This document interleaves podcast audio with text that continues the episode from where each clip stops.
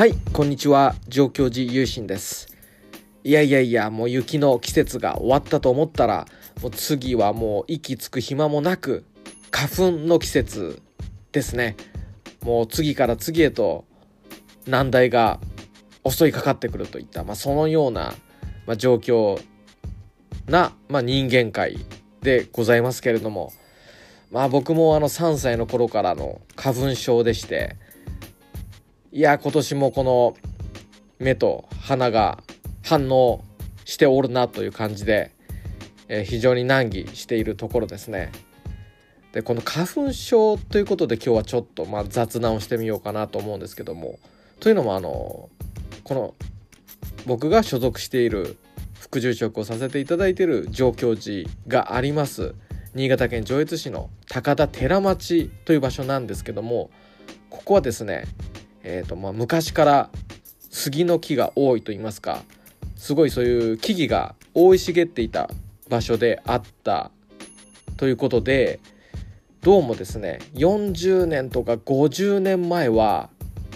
スギ花粉のその花粉症っていうのが、まあ、分からなかったと。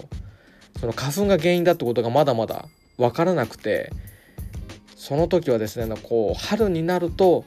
なぜか寺町に住んでる人がくしゃみを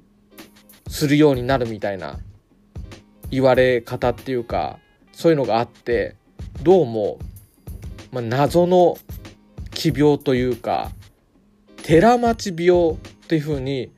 呼ばれていたそうなんですね。これ僕の親から教えてもらったんですけれども、まあ、当時の新聞まあ、この上越市の、まあ、当時は、え、高田市と直江津市ですかね。合併する前、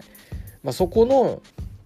地域の新聞なのかそれとも新潟県の新聞かはわからないんですけども、まあ、とにかくローカルの新聞でも寺町病っていう言葉で紹介っていうんですかね。報道されていたみたいなんですね。でそれがだんだんとこう花粉が原因だっていうのがだんだん分かるようになってきて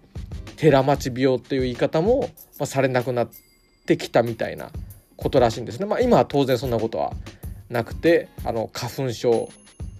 ということはもうはっきりと分かっているわけですから、まあ、寺町に住む人住んでいない人関係なくですね反応する人はしてしまうという、まあ、本当に、えー、まあ春のあまり人間にとっては好ましくない風物詩のようになっていますよね。まあでも考えてみますとこう植物っていうのはこう酸素を出してくれてですね。まあその植物のおかげで僕たちはもう生かされているわけなんですけども。しかしこれがひとたび出すものが酸素じゃなくて花粉になると、まあ、こんなにも恨めしく思ってしまう、まあ、そういったところもありますよね。まあ、ちょっと説教臭いというか、まあ、そういうつもりでお話してるつもりはないんですけども自分自身のこととして考えるとですねまあなんてまあいい加減なもんだっていうかあのなかなかこの自分勝手だなと自分のことを思うわけですね。まあ、人間もこの植物が出す酸素っていうのはもともと毒なわけですよね。でもその毒を命を育む力とこう、まあ、利用していったっていうのがこの地球の生物のまあ力強さで、まあ、今回のこの現代現代というかまあなんか多分植物と人間が共に生きてる時代から何万年前とかからきっとあったんでしょうけれどもこの花粉症というこの症状っていうのも毒であった酸素を自分の体の動力源に変えていったようになんかこうプラスに転じていければ意義あるようなところがあるのかもしれないですけどまあ自分でこう何て言いますかね言っておいてさすがに花粉に関しては難しいですかね。まあ、僕もだいぶこの落ち着いてきたって言いますかね一番症状が重かったのが小学生の時で、まあ、その時はもう発作みたいな感じで本当にきつかったですけども、まあ、中学生高校生となるにつれて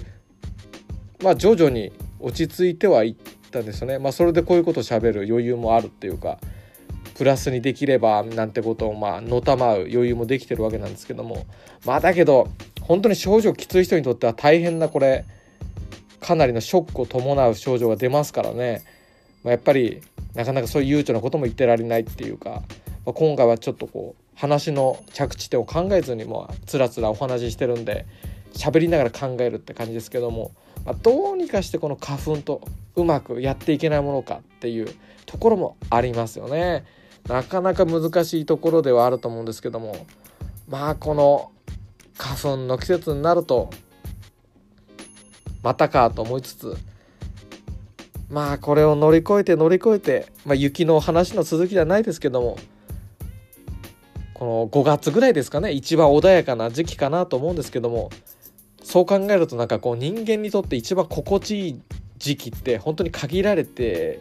るっていう感じですよね。その5月が終わればだんだんとこうジメジメして梅雨の時期に入っていくしそしたらまあ夏は夏で猛暑になるしなかなか難しいな。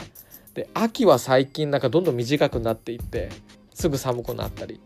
また僕秋の花粉もあるんで結構スギ花粉よりきついかもしれない。10月ぐらいの花粉ってっていうふうに思ったりするとこもあって。となるとなかなか、まあ、冬は言わずもがな強敵だっていうことで自然が。本当にやっぱ5月が一番心地いいのかな？特に新潟はっていう感じがしてて、まあ、その5月を目指してという感じですかね、まあ、今日もためになる話っていうのはしてないわけですけども、まあ、少しでもこう皆様のこの聞き流す感じで楽しんでいただけたら嬉しいと思います。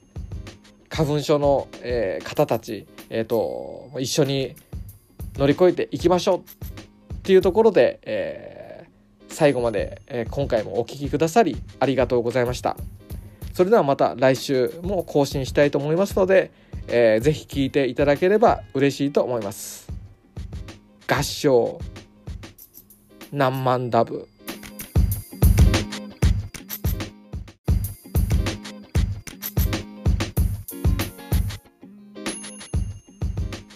この番組では皆様からのご意見ご感想トークテーマのリクエストを募集しています。宛先は概要欄にある僕の Twitter アカウントまでリプライや DM でお待ちしております。